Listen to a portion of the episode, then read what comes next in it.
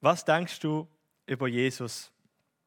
Ich tendiere amix dazu, wenn ich an Jesus denke, an eine Person zu denken, die extrem gut war, einen mega hohen ethischen Standard hatte, mega guten Lebenswandel, eigentlich ja, perfekt, wo allen mit Liebe und Gnade begegnet ist. Und das stimmt auch, das, so ist Jesus. Aber Jesus hat auch eine andere Seite an sich, Seite von radikalen Ansprüchen, von radikaler Nachfolge und auch von Provokation. Und in der Vorbereitung von der Predigt hat sich mein Bild von Jesus wieder ein bisschen mehr dem Bild vom wirklichen Jesus anpasst. Und ich glaube, es ist wichtig, dass wir immer wieder zurück zum Wort gehen, zurück zu der Bibel und uns hinterfragen, hey, der Jesus, den ich mir gerade vorstelle, ist es der Jesus, der auch dort steht? Deshalb möchte ich euch einladen, mit mir heute genauer anzuschauen, wenn Jesus redet und sich selber kritisch zu hinterfragen, wie man sich Jesus vorstellt. Als heutiger Predigtext steht im Johannes 8, Vers 12. Ich bin das Licht vor der Welt.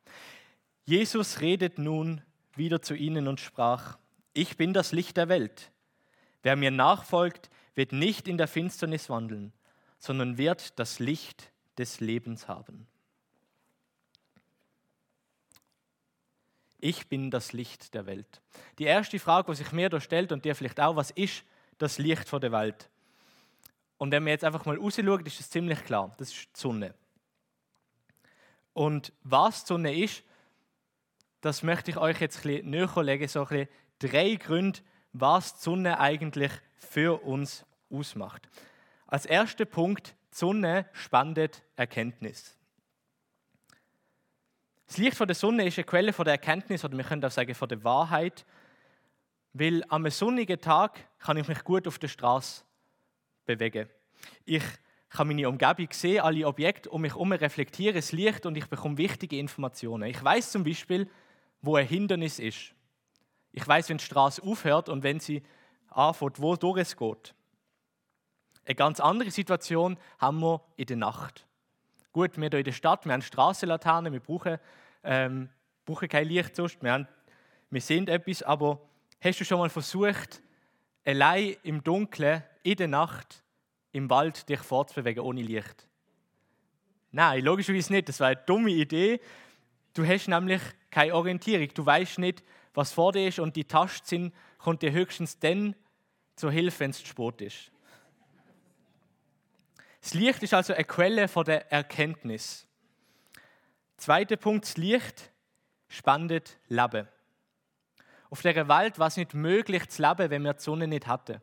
Nicht nur, weil es extrem kalt war, so kalt, dass wir nicht leben könnten, sondern weil unser ganzer Lebenskreislauf auf der Welt von der Sonne abhängig sind.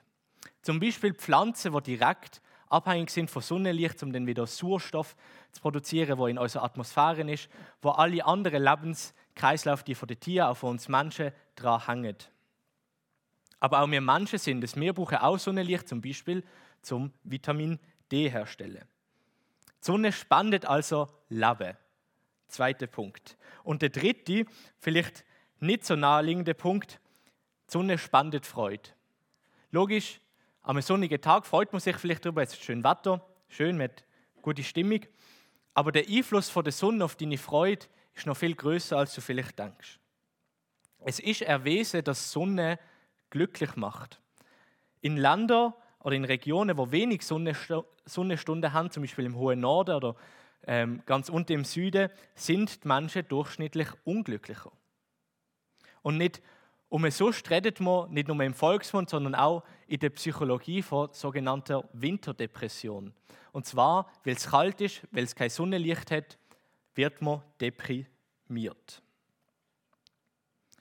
Und verbunden mit dem Licht ist ja auch Schönheit. Und die wiederum macht auch Freude. In der Nacht ist alles nur in Schattierungen von schwarz, grau, weiß. Aber tagsüber strahlt alles in der unterschiedlichsten Farbe. Ich meine, Farbe an sich ist eigentlich leicht gespalten, eine gewisse Wellenlänge und alle Bilder, die wir kennen, alle Landschaften, wo wir sehen können, Sonnenuntergang, all die Schönheit, die da drinnen liegt, ist ohne Licht unvorstellbar. Und in dieser Schönheit liegt Freude und deshalb kann man auch sagen, die Sonne spendet Freude. Aber gleichzeitig muss man sich von der Sonne auch ein bisschen in Acht nehmen. Niemand von uns kann direkt in die Sonne schauen, ohne über kurze oder längere Zeit blind zu werden. Das Licht ist etwas unglaublich Machtvolles. Ohne die Atmosphäre, die Schutzschicht, Ozonschicht sagt man auch, wo wir haben auf dieser Welt, würde mir kaputt gehen, weil das Licht so machtvoll ist. Wir könnten nicht leben. Das Licht hat also auch eine zerstörerische Kraft. Es ist machtvoll.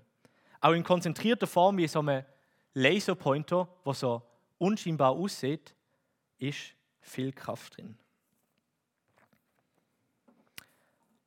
Das Licht von der Welt, wo Jesus also davon spricht, ist jetzt, wenn man es nur rein in unserer Welt oder draussen im materiellen, physischen Sinn anschaut, schon eigentlich etwas extrem Wichtiges und extrem Geniales.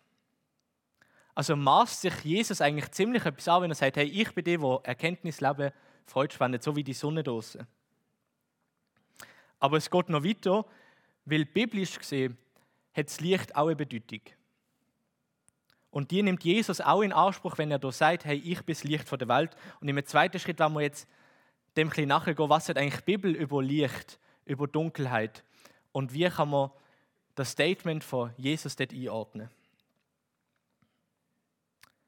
Fangen an mit der Schöpfung. Ganz am Anfang von der Bibel hat Gott das Licht geschaffen. Er hat es gemacht und von der Dunkelheit trennt und gesagt, hey, das Licht ist gut. So hat er es genannt. Und er hat es trennt von der Dunkelheit. Aber von wo kommt die Dunkelheit? Es gibt keine Stelle, es wird nirgends erwähnt, dass die Dunkelheit geschaffen wird. Und auch wird nirgends erwähnt, dass die Dunkelheit gut ist. Das Licht wird gelobt als etwas Gutes und Dunkelheit wird explizit nicht gelobt. Und ich möchte nicht darauf eingehen, was das jetzt heißt, was man das alles interpretieren könnte, sondern was feststeht, ist, dass schon von ganzem Anfang vom Schöpfungsbericht, die ersten paar Phasen der Bibel, gibt es eine Unterscheidung zwischen Licht und Dunkelheit. Und das Licht ist gut und Dunkelheit ist explizit nicht gut, nicht beschrieben. Und das ist ein Motiv, das wir immer wieder durch die ganze Bibel durchsehen. Es ist auch ein Motiv, das auf Gott selber bezogen wird. Ich habe euch eine weitere Bibelstelle mitgebracht. Das ist Daniel 2,22. Dort lobt der Daniel Gott und sagt, er offenbart das Tiefe und das Verborgene. Er weiß, was in der Finsternis ist und bei ihm wohnt das Licht. Bei Gott wohnt das Licht. Gott selber wird mit dem Licht identifiziert als Gegensatz zu der Finsternis. Und so können wir zusammenfassend sagen, dass es im Alten Testament schon den Gegensatz gibt von Licht und Finsternis. Es wird klar trennt, Gott ist Licht, er ist gut, er ist rein. Und es gibt Finsternis. Dort ist Gott nicht. Dort ist Böses, ist Unreines. Aber die wahrscheinlich klarste Anspielung, die Jesus gemacht hat, ist direkt in dem Kontext von dieser Stelle zu finden. Und zwar im Laubhüttenfest. Weil Jesus hat die Worte, die wir hier überliefert bekommen haben, geredet zur Zeit vom Laubhüttenfest oder vielleicht auch kurz gerade nach dem Laubhüttenfest. Aber es macht eigentlich keinen Unterschied. Weil beim Laubhüttenfest denkt das Volk an die Zeit ähm, in der Wüste. Sie bauen eben sogenannte Laubhütten auf und leben eine Woche da drin, um sich bewusst zu machen, hey, wo wir in der Wüste waren, haben wir kein Daheim gehabt.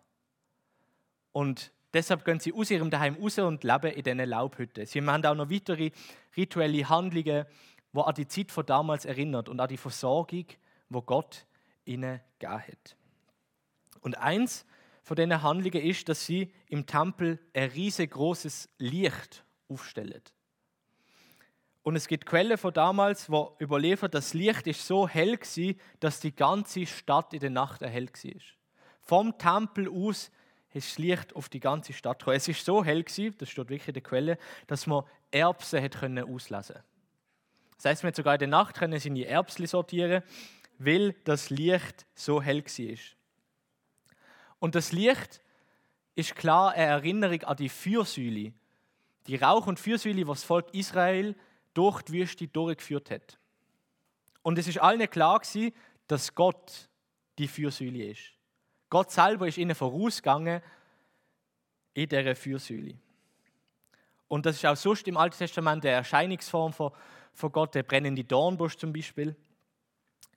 Und wenn Jesus jetzt im Tempel steht, bei den Pharisäern, dann ist wahrscheinlich das Licht noch, die Konstruktion noch dort gewesen, oder vielleicht kurz abgebaut schon wieder, aber ein paar Tage vorher haben sie das gefeiert. Und die Pharisäer haben sich in dem Fest erinnert, hey, Gott ist das Licht, er ist die Fürsäule, die Herrlichkeit. Und dann kommt Jesus und sagt ihnen so klar, wie es nur mehr kann sagen, hey, ich bin das Licht. Ich bin der Gott. Jesus spielt genau auf die Metapher an und sagt jetzt, look, ich bin Personifizierung von dem Licht. Und er bringt es im Zusammenhang von Licht und Leben. So in unserem Fass zum Beispiel, wer dem Licht von der Welt nachfolgt, wird das Licht vom Leben haben. Aber nicht nur das, das finden wir im ganzen Johannes-Evangelium. Ich möchte euch noch eine zweite Stelle vorlesen, und zwar ist das der Johannes-Prolog, die erste fünf Verse vom Johannes. Dort schrieb er, am Anfang war das Wort und das Wort war bei Gott und das Wort war Gott. Dieses war im Anfang bei Gott. Alles wurde durch dasselbe und ohne dasselbe wurde auch nicht eines, das geworden ist. In ihm war Leben und das Leben war das Licht der Menschen. Und das Licht scheint in der Finsternis und die Finsternis hat es nicht erfasst. Schon ganz am Anfang vom Johannesevangelium geht es also den Zusammenhang zwischen Licht und Leben verbunden mit dem Wort. Es ist der Dreiklang, was sich in Christus vereint. Jesus behauptet also, wenn er sagt, ich bin das Licht vor der Welt, dass er selber Gott ist. Dass in ihm das Licht ist, er eine Personifizierung von dem Licht selber ist. Und in dem Licht ist das Leben, also ist in ihm Ausleben. Ja, durch ihn durch wird das Leben, weil er das Licht ist, was das Leben spendet. Und das Statement hat eine unglaubliche Tragweite. Und es ist irgendwo verständlich, dass das auch als Affront von den Pharisäern aufgenommen worden ist. Ihr könnt gerne weiterlesen. Sie werden ihm den Vorwurf machen. Es ist eine spannende Diskussion. Wir haben leider keine Zeit, jetzt in der Predigt das noch anzuschauen. Aber ich möchte euch ermutigen, Kapitel 8, spannendes Kapitel im Johannesevangelium. Und für uns heute ist es vielleicht einfacher, zum, ähm, ein bisschen einfacher, zum sehen, dass das Leben von Jesus wirklich bewiesen hat, dass er das Licht ist. Weil wir kennen die Geschichte von Ostern, wir kennen die Auferstehung, all die Wunder. Und die haben die Pharisäer damals noch nicht kennt. Und das Statement, hey, ich bin Gott, das ist ein großer Anspruch. Aber vielleicht haben sie es auch nicht sehen. Vielleicht haben sie auch ihre Augen vor dem Licht verschlossen. Und Jesus zeigt sich also in dem Vers als Gott, als heilige, gerechte Gott tritt er auf. Und die Phase ist in dem Sinn eine Selbstoffenbarung von ihm. Wir lernen etwas über ihn. Er sagt uns, hey, look, so bin ich. Er trennt klar die Welt, wie schon gesagt, in zwei Teile und positioniert sich selber im Licht. Er ist Licht. Er ist das Gute und ihm sollen wir nachfolgen. Der Vers ist also aber auch eine Offenbarung für die Welt. Er redet nicht nur über sich, wir können nicht nur sehen, wie Jesus ist, sondern es heißt auch etwas für uns. Jesus ist der Retter. In ihm ist das Leben und er bringt die Rettung der Menschheit. Das Licht ist Mensch geworden. Ich bin das Licht von der Welt, heißt ich bin der Messias, der Gesalbte, der, der erwartet wird, der, der prophezeit worden ist. Es heißt, dass da die gute Botschaft ist, das Evangelium. Ich bin gekommen, um euch zu retten. Und wenn Jesus das Licht von der Welt ist, dann hat das Folge für dies und für mein Leben. Und ich möchte euch jetzt drei Folgen näher bringen, wo eben genau daraus kommen, dass Jesus das Licht von der Welt ist. Der erste Punkt, Jesus ist die Erkenntnis. Wie am Anfang beschrieben, können wir etwas eigentlich nur richtig erkennen, wenn wir es sehen. Und der Mechanismus beschränkt sich nicht auf die materielle Welt da draußen. Nein, es ist auch so mit spirituellem Licht. Erst im Licht selber sehen wir, wie etwas wirklich ist. Wir erkennen sie wahres Wesen. Erst durchs Licht, also durch Jesus selber, können wir erkennen, wie etwas wirklich ist. Und Jesus ist somit die absolute Quelle von Erkenntnis. Erst durch die göttliche Erkenntnis, die wir durch Jesus bekommen, können wir die Mechanismen der Welt verstehen. Erst durch die Bibel haben wir einen Zugang zu der Welt, wie sie beschaffen ist und wie sie zu deuten ist. Zum Beispiel kann ich das Leid erklären durch einen Sündenfall. Ich kann meine Sehnsucht, die ich habe, nach etwas Göttlichem, Spirituellem erklären, dadurch, dass Gott gesagt hat, ich habe den Mensch in meinem Ebenbild geschaffen. Und Aufklärung hat uns das Bild eigentlich geklaut. Ihr kennt wahrscheinlich das Symbol von der Aufklärung, die aufgehende Sonne, wo Licht in, die, in das dunkle Mittelalter bringen wo in die verstaubte, dunkle Glaube ablösen sollte durch wahre Erkenntnis. Wissenschaft, oder? Aber gerade die Lichtmetapher aus der Bibel, gerade durch die können wir verstehen, dass Glaube und Erkenntnis sich eben nicht widersprechen, sondern dass der Glaube der Erkenntnis vorausgeht. Weil erst durch Glaube ist wahre Erkenntnis möglich. Weil wir durch den Glauben nämlich Gott sind und in Gott die wahre Erkenntnis liegt. Deshalb verbindet auch der Johannes in den ersten paar Worten im Evangelium auch das Wort, also Logos, das ist der Begriff für Erkenntnis, für, für Weisheit, mit dem Leben und dem Licht. Das ist vereint in Christus. Und ich hoffe, euch geht hier ein Licht auf. Ich habe uns noch ein Zitat mitgebracht, wo ich mega passend finde. Das ist vom C.S. Lewis. Er schrieb: Ich glaube an das Kreuz, so wie ich glaube, dass die Sonne aufgeht. Nicht nur, weil ich sie sehe, sondern weil ich durch sie alles andere sehe. Erst durch Jesus können wir geistlich überhaupt etwas sehen. Und in ihm sehen wir, dass wir Sünder sind, aber auch, dass er uns gerettet hat und dass wir jetzt mit ihm können leben können. Ein zweiter Punkt. Jesus ist das Leben. So wie das Licht fürs biologische Leben unentbehrlich ist, so ist Jesus fürs geistliche Leben unentbehrlich. Er ist die absolute Quelle vom Leben. Ohne Jesus sind wir geistlich tot. Er hat uns zum Leben erweckt dadurch, dass er selber sein Leben gegeben hat. Wir können an seinem Tod teilhaben, unsere Sünde im Abgeben und dann auch an seiner Auferstehung teilhaben und neues Leben haben. Und das ist ein Leben in Sicherheit. Fast alle Kinder und manche Erwachsene, ich möchte niemandem zu Nacht haben Angst im Dunkeln. Die ganze Branche von Nachtlichter basiert auf dem Fakt, dass man Angst im Dunkeln hat, dass Kinder Angst im Dunkeln haben. Aber wenn Jesus das Licht ist, dann ist bei ihm Sicherheit. Und das Leben, das er gibt, ist ein Leben, das sicher ist, das festhebt. Ein Grund, der treibt. Und Jesus ist der Ursprung von allem Leben. Es kommt aus ihm wie das Licht von der Sonne. Und außerhalb von dem Licht gibt es kein Leben. Und der dritte Punkt, ihr könnt es wahrscheinlich erraten, was kommt. Jesus ist die absolute Quelle der Freude. Wir haben alle eine Sehnsucht in uns, die unbefriedigt bleibt. Die ganzen Lieder und Gedichte von der Welt sind voll davon. Die Philosophen haben versucht, einen Weg in die Rundum zu finden, das zu erklären. Es funktioniert nicht. Erst in Jesus, wenn wir bei ihm sind, wird unsere Sehnsucht nach wahrer Freude, nach anhaltender Freude, nach wahrer Erfüllung erfüllt. Und in Jesus ist auch die absolute Quelle der Schönheit. Alle Schönheit, wo wir sehen, sie sind der Landschaft, in schönen Menschen. Es ist nur ein Abbild von der Schönheit von Jesus. In ihm ist die absolute Freude und Schönheit. Und so wie ich auch beim Licht gesagt habe, das Licht ist eigentlich viel zu mächtig, um ihm ungeschützt zu begegnen, so ist es eigentlich auch mit Gott.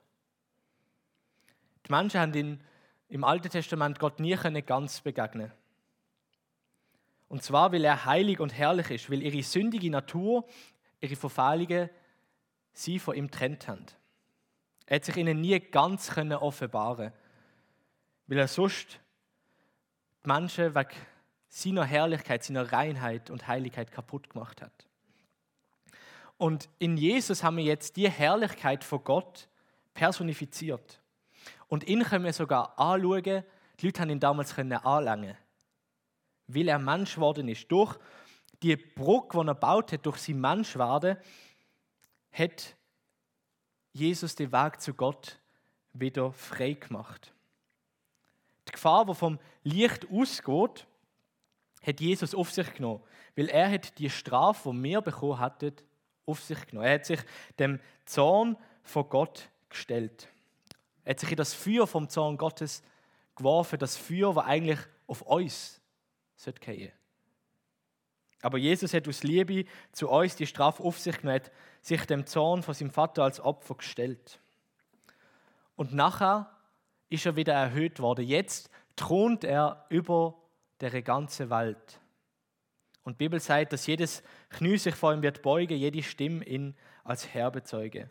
Er ist auch die Herrlichkeit, die Macht, wo mir in Gott findet. Ich habe viel erzählt, was bedeutet es, dass Jesus das Licht der Welt ist. Was heißt das im biblischen Zusammenhang? Was hat das für Folgen? Ich möchte euch zwei praktische Folgen mitgeben. Deshalb sollen wir, Punkt 1, im Licht nachfolgen. Das Licht vom Leben bekommen wir, wenn wir Jesus nachfolgen. Das ist der Auftrag, den man auch in unserem Vers findet. Wer im Licht von der Welt nachfolgt, wird nicht in Finsternis gehen. Das heißt, er wird nicht verloren gehen. Er wird nicht in der Finsternis sein, sondern im Licht vom Leben. Das heißt, im ewigen Leben. Und nachfolgen heißt nicht nur einfach das Licht anschauen. Es heißt nicht in die Philosophie von Gott zu haben, es ist keine Frage von Erkenntnis oder Haltung. Es heißt, in erster Linie mal anerkennen, dass Jesus das Licht der Welt ist. Oder seinem Anspruch, den er da stellt, der provokant ist, der radikal ist, zu glauben, zu sagen, ja Jesus, du bist wirklich das Licht der Welt. Und dann heißt es, mit Jesus in einer Beziehung zu stehen. Sein eigenes Leben ihm zu geben und nach seinem Willen zu leben. Und ich möchte euch dazu neu einladen oder Zeit verbringen mit Jesus, so wie in dem Gottesdienst sein Angesicht zu suchen. Einfach aus seinem Alltag aus Zeit nehmen, wo man mit Gott verbringt. Oder besprich die Alltag mit Gott, was dich bewegt, was dir auf dem Herz ist. Leb die Beziehung, wie du die Beziehung zu deinem Ehepartner, zu deinen Kindern, zu deinen Freunden lebst. Red mit ihm. Erzähl ihm, was dich bewegt. Und frag auch nach seinem Plan richtig aus auf ihn, halt Ausschau nach dem, was er vielleicht vorhat mit dir. Und erst, wenn du ihm nachfolgst, dann gilt die Zusage, dass du nicht in Finsternis gehen wirst. Dann wirst du nicht verloren gehen. Und wie du es nicht wirst. Ich habe durch mein Studium, ich studiere ja an der STH, das Privileg, äh, Altgriechisch zu lernen. Und es fühlt sich selten an wie ein Privileg. Aber mehr durch Zufall bin ich in dem Phase, in der Vorbereitung darauf gestoßen, dass man da so eine spezielle grammatikalische Konstruktion hat und die nennt sich die stärkste Verneinung zukünftiger Dinge. Das heißt wirklich so, es gibt kein passender Name. Ähm, aber es ist eigentlich eine geniale Aussage, weil wenn wir am Licht von der Welt nachfolgen, dann werden wir ganz sicher, ganz gewiss nicht in Finsternis wandeln. Es ist die größte Verneinung, die der Johannes, der das Evangelium geschrieben hat, in seinem Repertoire hat. Er kann es nicht mehr betonen. Bei Gott gibt es keine Finsternis mehr. Wir werden nicht verloren gehen, wenn wir ihm nachfolgen. Und wenn du also das Licht vom Leben watch, wenn du merkst, da ist etwas dran, dem Jesus, seine Worte sind wahr, dann folge ihm nachher. Gang mit ihm und lass ihn über die Leben bestimmen. Ein zweiter Punkt, deshalb sollen wir selber zum Licht werden. Wenn wir Jesus nachfolgen, dann sind wir nicht nur Kinder vom Licht, das beschreibt die Bibel so, nein, wir werden selber zum Licht. Der Heilige Geist nimmt Ruhm in uns ein und leuchtet durch uns in die Welt hinein. Gott hat sich dazu entschieden, uns Menschen als Werkzeug zu brauchen, um dieser Welt seine Botschaft zu geben. Er hat das Licht in die Welt gesendet, also Jesus. Er ist für uns gestorben, damit wir das Licht vom Leben haben können. Und das Licht vom Leben lebt jetzt schon in uns und leuchtet. Deshalb sagt auch Jesus in der Bergpredigt, ihr sind das Licht vor der Welt. Und es sind zwei Folgen. In erster Linie heißt es, dass wir das ewige Leben haben. Der Heilige Geist ist uns gar als ein Pfand für das Leben, das noch kommt. Dass wir jetzt Licht durch können sein, ist ein Privileg, ist ein Zeichen von Gnade. Wir sind nämlich unwürdige Träger gewesen, aber durch den Tod von Jesu am Kreuz hat er uns zu würdigen Träger vom Heiligen Geist gemacht. Wir haben das Licht nicht aus uns selber, aus uns selber rausgebracht, es ist uns gegeben worden. Als Pfand, das ist ein Zeichen für das ewige Leben, wo wir schon jetzt zum Teil dürfen vorschmecken. Aber in zweiter Linie heißt es auch, dass wir eine Verantwortung übertragen bekommen haben. Wir sind das Licht vor der Welt. Und das heißt im Umkehrschluss, dass es in der Welt Dunkelheit gibt, Finsternis. Und das meint nicht nur, dass es einfach Böses gibt, neben dem Guten, sondern dass die Welt auch in Finsternis bleibt, wenn kein Licht kommt.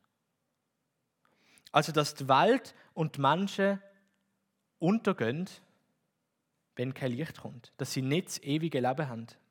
Und wir müssen uns bewusst werden, dass die Menschen, mit denen wir zusammen arbeiten, zusammen im Zug sitzen, lernen, studieren, Sport machen, dass die verloren gehen, wenn sie Jesus nicht als Licht vor der Welt anerkennen und ihm nachfolgen.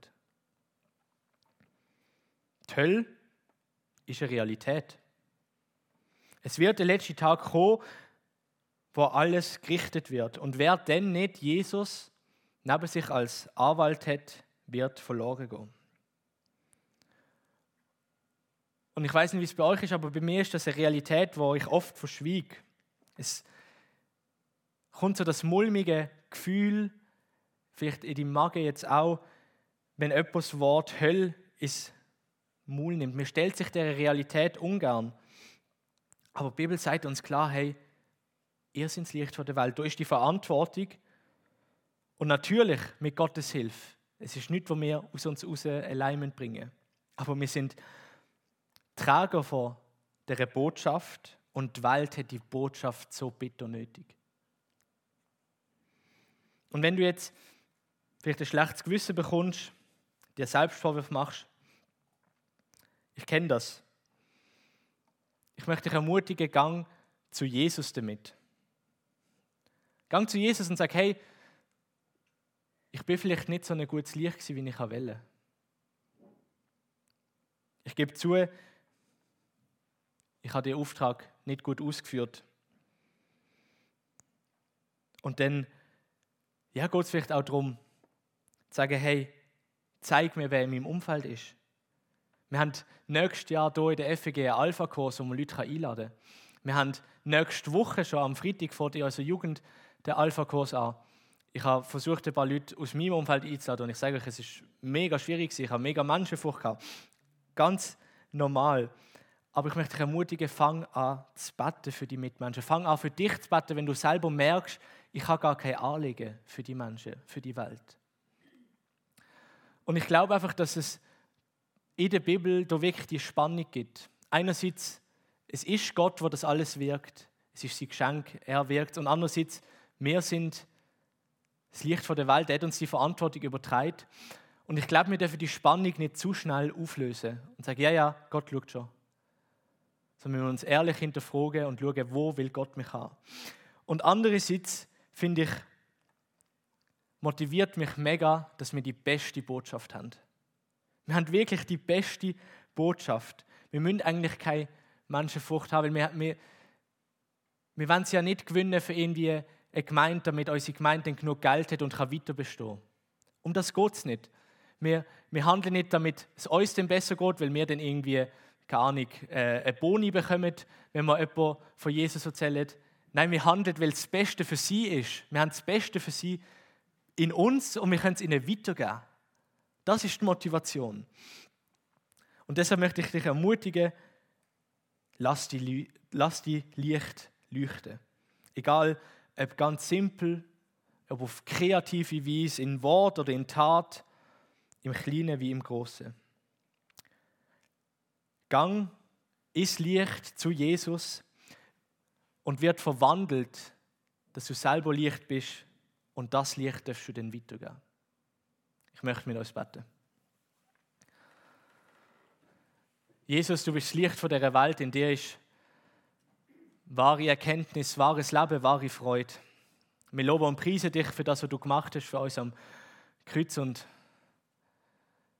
ja, wir sind auch so privilegiert durch deine Gnade, die du uns gibst.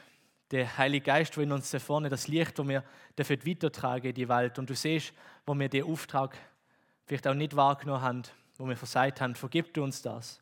Und schenk uns neue Freude, neue Erkenntnis von dir, dass wir dafür erkennen, wie gut du bist und deine Botschaft könnt weitergehen unseren Mitmenschen. Brauch du uns als deine Lichter in dieser Welt und segne du uns.